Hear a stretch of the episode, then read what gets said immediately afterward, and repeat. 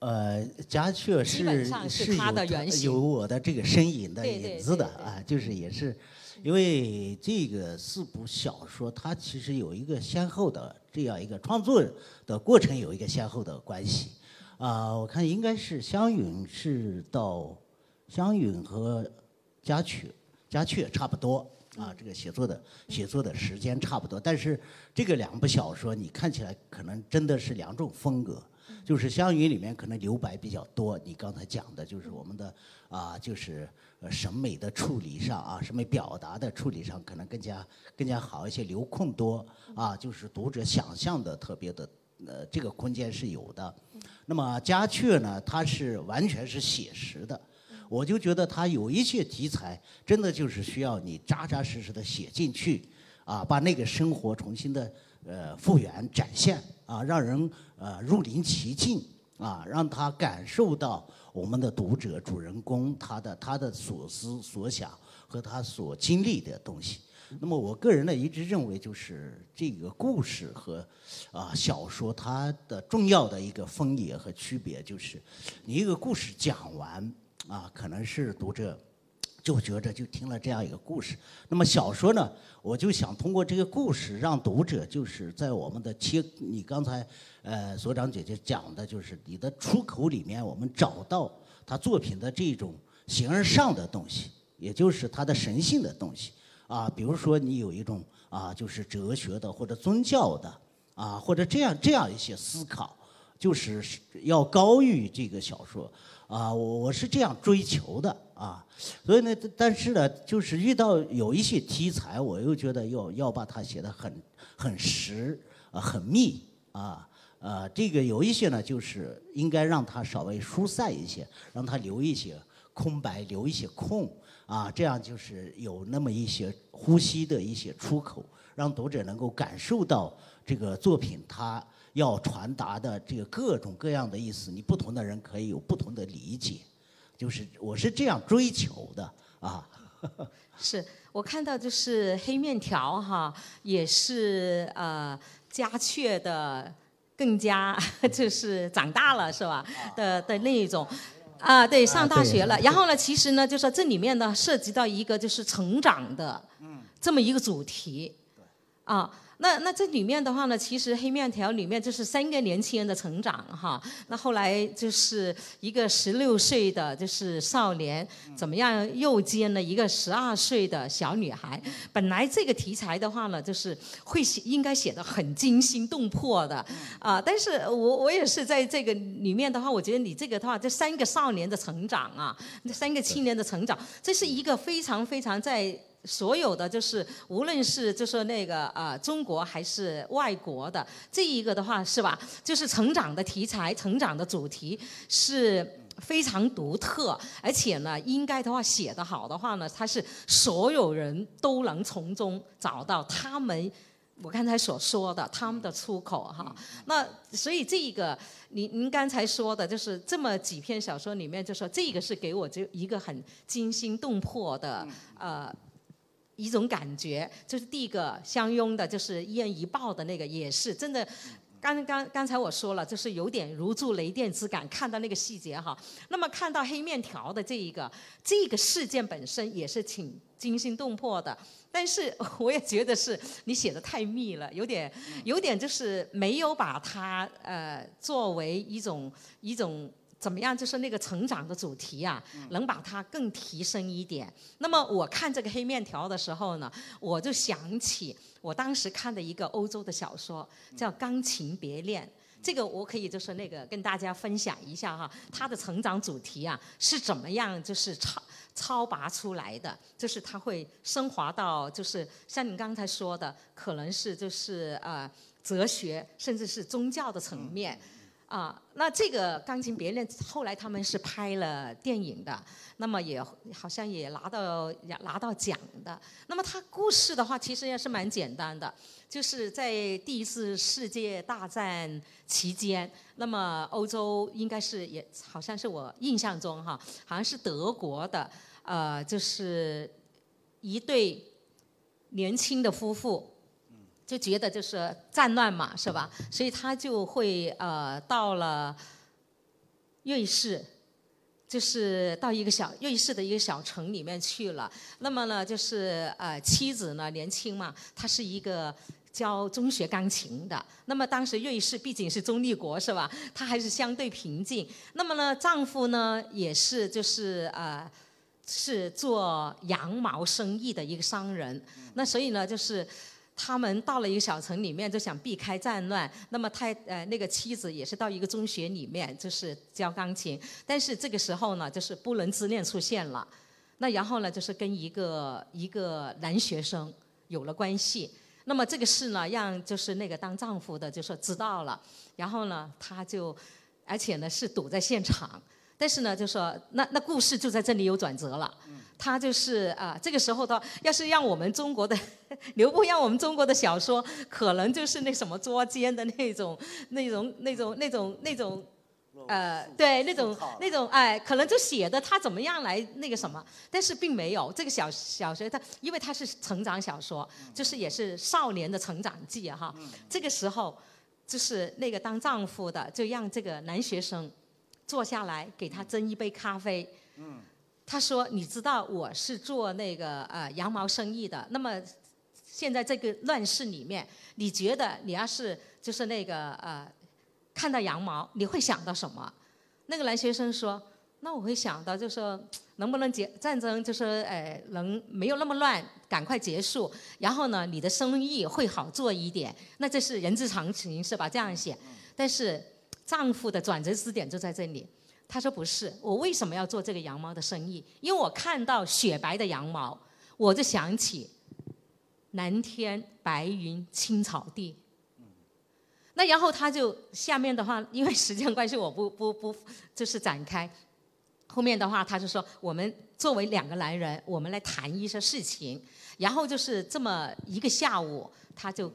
让这个男孩子等于是他的成长了，就整一个价值观。他就是改变了，然后他以后的话，他后面结尾的话，就这个男孩就成了一个，后来是成了一个很有出息的人。所以他就是我，我是说，呃，分享这么一个故事。我说写就是这么一些成长的小说，他有时候可能就是要有一种神来之笔，就是呃，黑面条其实这个题材是非常棒的，但是就是我我为什么我刚才说一个他的就你写的太实。啊，太密，所以就说那个出路呢，我也能在你的作品之中看到几个出路。但是我期待着我在你的这一些题材的作品里面会有更多的出路让我看得到，是不是？刘步，来，刘步你来说。刚才啊，这个钟所长啊，就就这个啊，这个呃，汪泉这个小说啊。的一些啊，这个写写法啊特点呢，都做了很深入的探讨啊，这个我也很受启发。那么我来补充一下呢，当然不同的读者啊，对同一个作品呢，他感受啊，往往都不是完全一样啊，这也很正常。如果我们全这个一个一本书全部读者都一个感受，这本书呢，恐怕就特点不大了。啊，正因为它有很多呃特点，啊比较鲜明，有很很多可能性啊，去去发掘它呢，所以也会引起读者有不同的啊感受。呃，就我作为一个读者，当然也不能说很深入的啊读了他小说，那么就是这个读了啊，我最最直接的啊一个最鲜明的感受。我就觉得呢，他这个小说啊，有个很大的特点，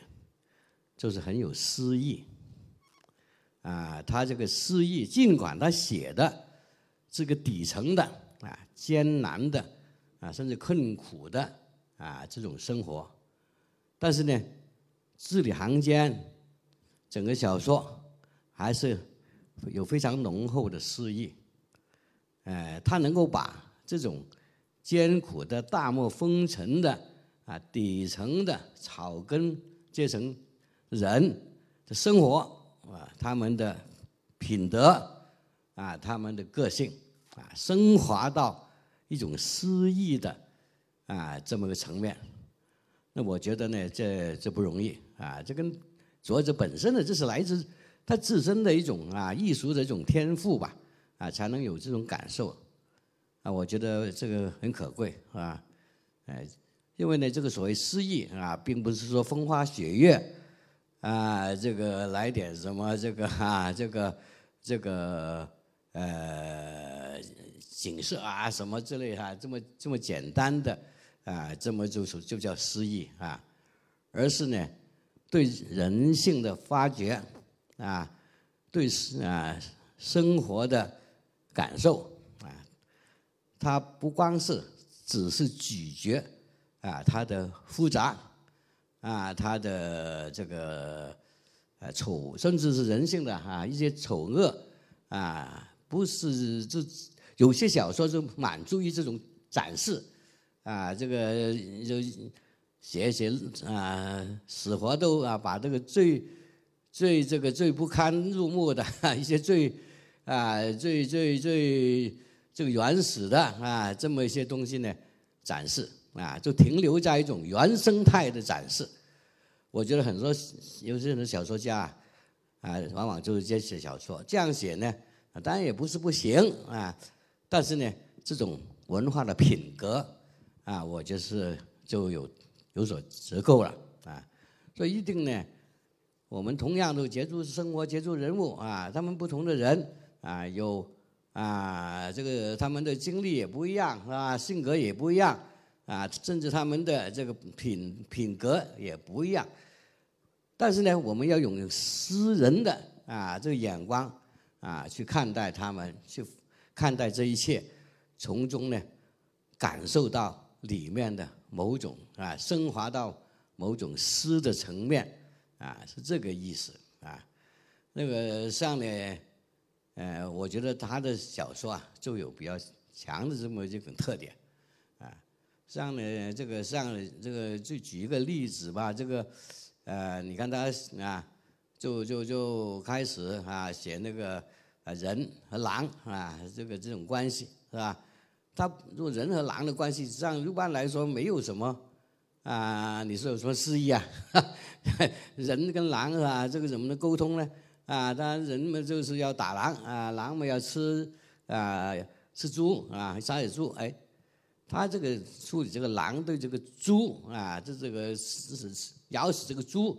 啊，这种这种所谓兽性啊，但提提升到是一种啊。人性的层面啊，他不是吃掉这个猪，而是咬死它就算了啊，报复他啊，曾经杀过小狼啊。那么这这这样一种处理啊，包括啊，这个这个最后啊，那个人和这个一个豹子啊，这个相拥啊，这样也就是啊，提升到一种文化的层面啊，提升到啊一种诗意层面。那么所以这个诗意，我觉得还是首先要提升到文化层面啊，才能达到诗意的层面啊。你看在最后那个那个也是这个那个那篇啊，这个这个阿拉善的雪是吧？讲一般人去啊去去采这个呃伐菜啊，那么也是写的啊这个很有诗意。尽管他们生活啊是那么不堪啊，但是呢人性的善啊光芒还在闪耀着啊，这就提升到一个。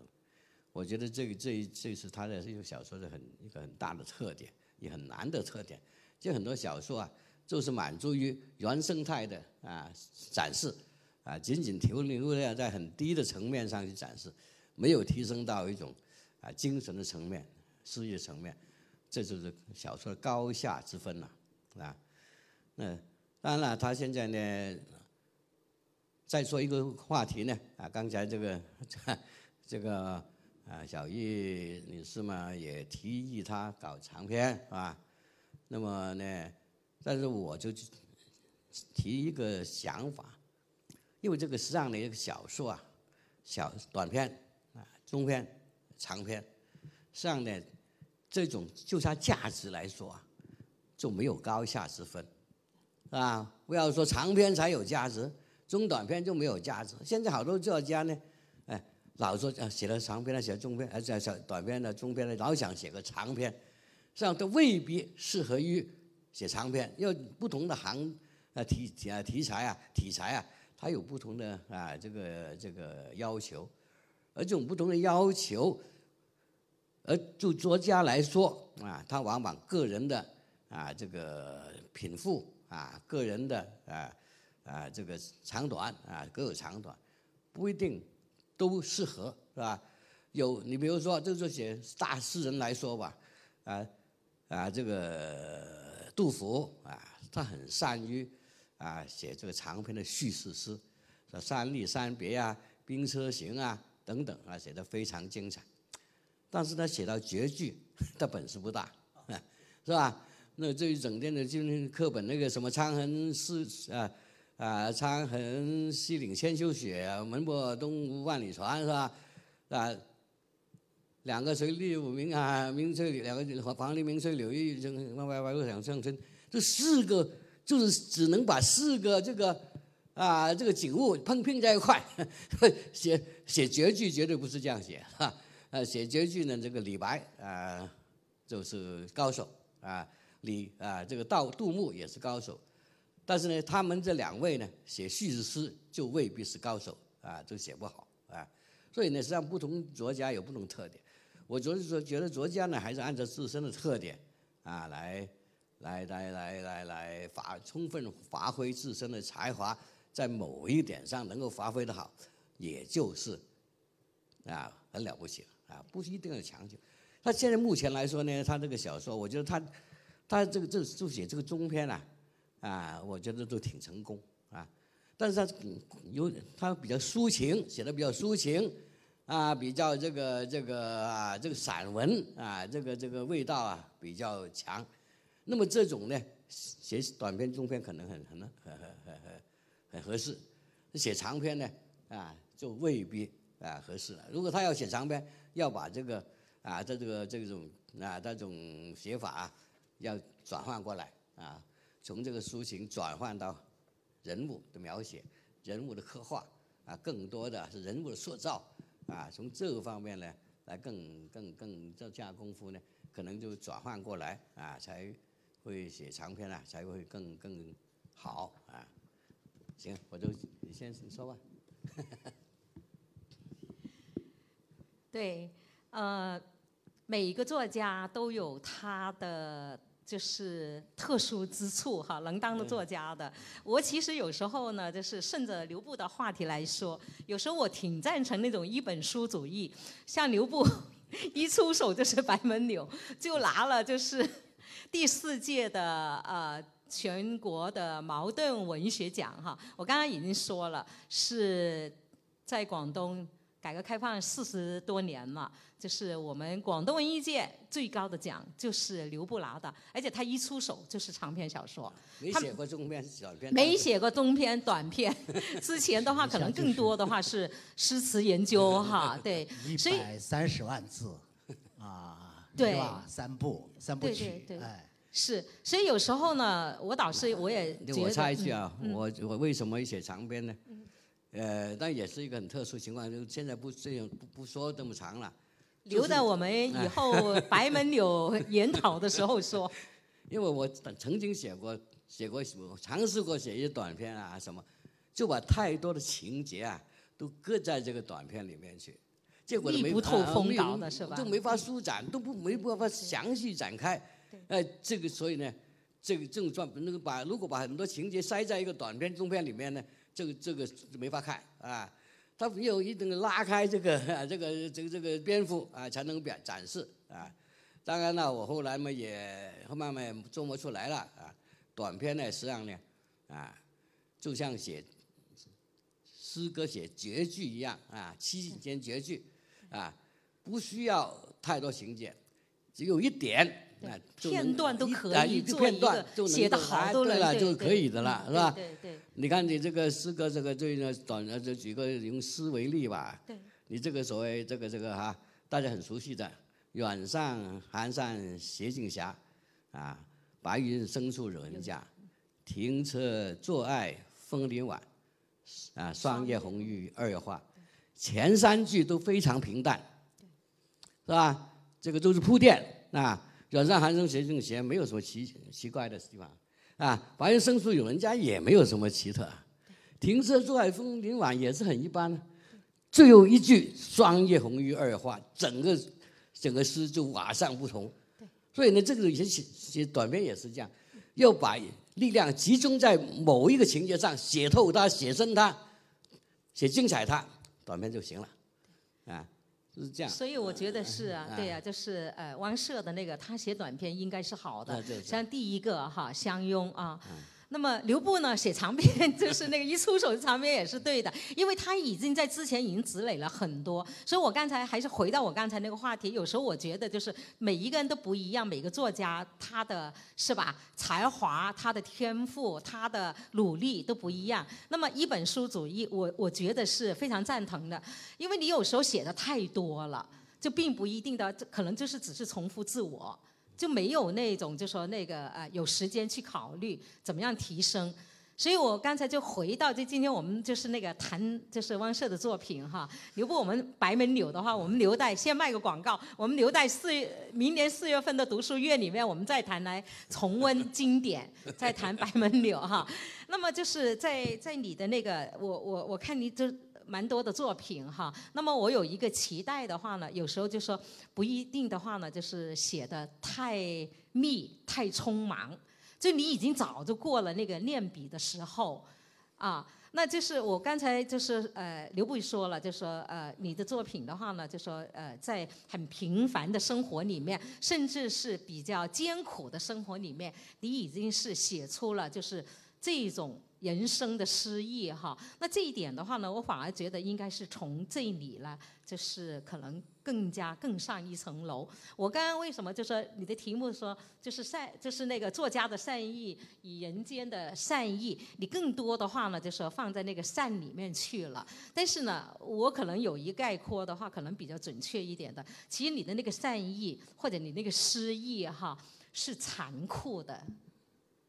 你有没有感觉到就是更加精准一些了啊？啊，对，残酷的善意，对对，残酷的善意和残酷的失意啊！你看，就是那个刚才刘步说的，就是呃，一人一报，他本来就没有什么诗意，但是真的你是写出来了。但是我是有点觉得很惊奇的话，为什么你不在那个他们相拥，然后那个报纸的话呢，就是精疲力尽的，就是走了。应该我我想我要是我写哈，我会可能就说我作为读者，我要是我我带入这里去，我可能会觉得就说我是就是那个写的报纸的话呢，就是怎么一步一回头的，但是又是一溜烟的，就就是冲出那个呃山洞。那我想到这里的话，就是马上都干脆利落的断了它，就不要那个后面的就说他出家去的那那那一趴。那我我然后我想，就是你这样的话搞得真是刚好有一点善意，或者刚好有一点光亮，你一下子的话又把人的那种 就是打下去了，就刚把他拉到井，就是比如把他刚流到那个井口，然后你啪一声又再放下去，就有让读者有那么一种感觉哈，对，因为其实。我看张爱玲也是看了十几，就是那个二几十年哈。我觉得张爱玲她确实像那金锁记之类的那种是没有光亮的，这人生没有光亮的。那她永远在黑暗的那个井底之下。那你这样的话呢，就是残酷的不得了。但是我想，我们人要往前走，总是有那么一些诗意，有那些亮光。就像呃刘步。在给你的那个风笛语里面说的是吧？要有那种，就是说你人性的幽微写出来了，但是你光亮也写出来了。但是我觉得就是有时候你会就是呃当断不断，啊，所以就是还有一个在后面我所说的啊那个就是阿拉善的雪，你这个你这个确实的话呢，就是这个标题起得好，后面落点在雪。你看最后的话，就是他们那帮就是那个改蛙姐是吧？还有就是那个呃，就是你那个同伴张张什么来着？那个什么喜啊，就是对。怎么念那个字嘛？那个那个奶字那个那个。那个那个字奶奶奶，就是不是你那个那个男主人公男男青年。蛙什么蛙啊？但不是改挖，他什么洗？嘎洗，叫嘎是吧？那个嘎字嘎字嘎字，对对嘎洗，对，不是来。我都 这个要我们没剪掉啊懂 留步先练来，不能说这个。就就我的意思，你看他这么他们真这么艰苦的相濡以沫的这样过来了，是吧？那最后的话呢，就说你的结尾就说，就是那个那个嘎喜，就给了三千块，就给那个改改改挖，就是留下了一个孩子给他，然后呢三千块的话就打发了他。那你说是不是这个？所以我说你写出了诗意，但是是残酷的，你也写出善意，但是我刚才说的，一开始是悲凉的，我到后面这里的话，我就说你这个诗意善意全都是残酷的，但是你这个做的非常对。因为人生就是这样，是不是哈？不是说真的是整天的话就是风调雨顺、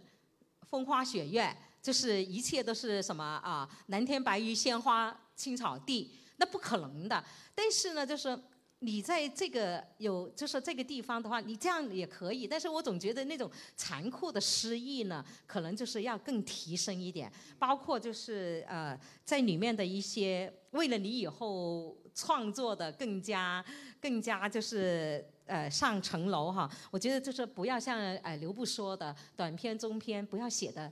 太密不透风。这里面的对话还有里面的情节都很密不透风，就要留白。其实，其实汪顺也是多才多艺的，他是做编辑，也是一个小说家，而且他，我觉得他还是一个书法家。他字的这个呃作品的这个字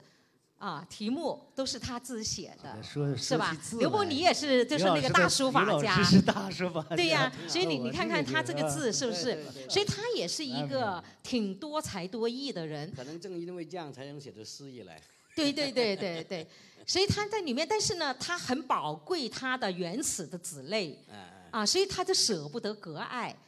啊，所以所以我想就是我我对我对你的呃来到广州以后写的作品，我非常的感兴趣。我觉得就是共情时代比你这一些大西北的。那一个的话，我觉得已经更上层楼了。那我期待的人以后的作品，就是会跟我们广州、跟我们岭南、跟我们羊城是吧，能勾连在一起，能融合在一起，能互动在一起，写出更好的作品。我我我接你这个话，呃，你这个讲的很好，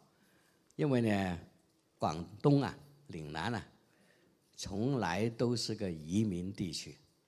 是吧？我们的广东人，我们现在广州人呢、实际上好几代以前，也就是啊，这个这个诸暨巷那边过来的，也都是北方来的移民。那么这种移民呢，对岭南文化的开发是起了很大作用的啊，他把中原文化啊那个高位文化带到岭南来了，跟岭南本身的土著文化嘛结合起来，是吧？那么又产生新的一种面貌啊。那么这样一种移民，到现在啊，改革开放这么几十年，这种移民的规模、深度、广度，就以前历史上是不肯比拟的，啊。所以你现在广州啊，这个文化界，我看有的一多半啊都是新客家，啊。那么这样子呢，他们来到参与广东建设，一定会使啊广东的文化啊产生非常好的这种杂交的效应啊。在他们现在呢，我们我就接触那些作协啊，那个就很期望广东这个所谓广东文学好像啊在全国啊这个这个现在好像这个还不算是啊很很大的影响。那么这个什么原因啊？都很有点着急啊。那我觉得呢，这个呢也着急不来，因为你们来这里就会有一个融融入这个地方啊，落地生根，融入这个地方，了解这个地方啊，跟这个地方文化有一种啊这个交融的过程啊。这个这个事情呢，不是啊短时间能够完成的，是吧？所以呢，你们这还有一个任务呢，就是啊，你们新客家的作家也好啊，艺术家也好，到了广东来，怎么样融尽快的啊融入呃这个地方，跟岭南文化，你们的文化背景和岭南文化啊两者怎么交融起来啊碰撞起来，用新的杂交的这种产物。我想呢，哎，这个是要啊，你们面对的一个一个一个一个课题，除非你过两年你就跑了，那这没问题。但是你准备在长期生活，那你不能老写你这个那个地方啊，是吧？你怎么写这个地方呢？啊，用你们的文化背景怎么看待这个地方的发展啊、特点、特色？可能你们的感受更强烈。我们广东人整天见这个都是知道了，都没有什么新鲜感。你们可能很多新鲜感啊，至少粤菜啊，什么生猛海鲜啊，你们感受可能更更新，是吧？你们要抓住这一个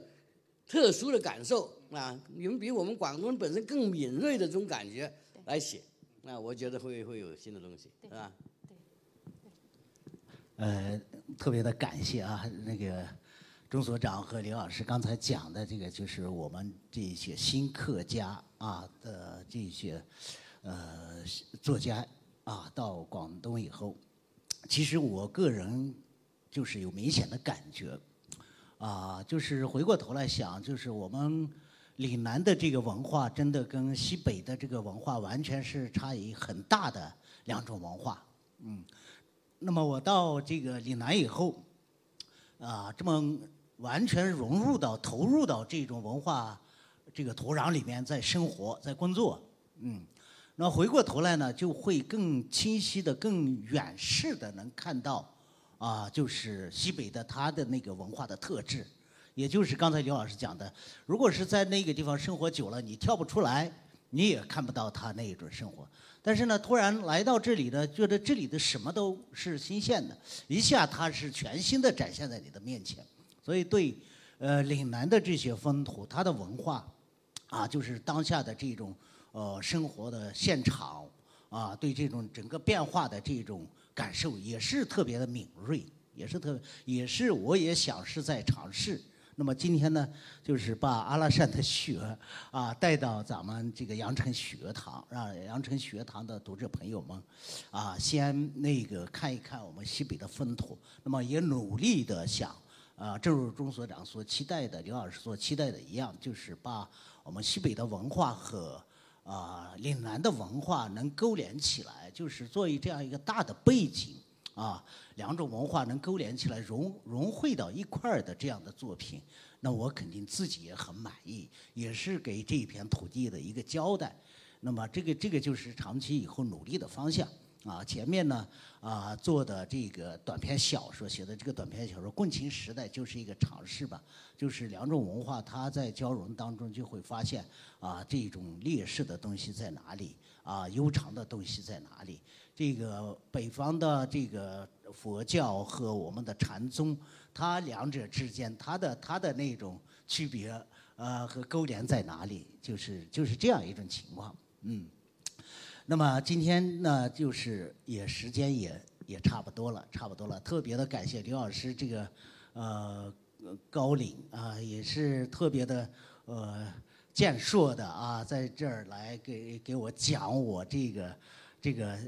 这个很不那个成熟的啊啊这样一个作品啊，又给予了这么很高的这个评价哦，其实也是对我来说是一种动力，也是压力。啊，正如他在这个书的推荐语里面写的，非常的，呃，非常的一种期待，我是感觉能感觉得到，在今天的这个呃对谈当中，刘老师和所长也是都是啊，其实是对我的这样一种期待，也是我想也是更更多的啊啊，包括我的作品的老读者或者是新读者对我的对我的期待吧。啊，会以后更加的努力啊，把这个作品更加写的啊完美一些啊，展示出更多元的啊啊有这个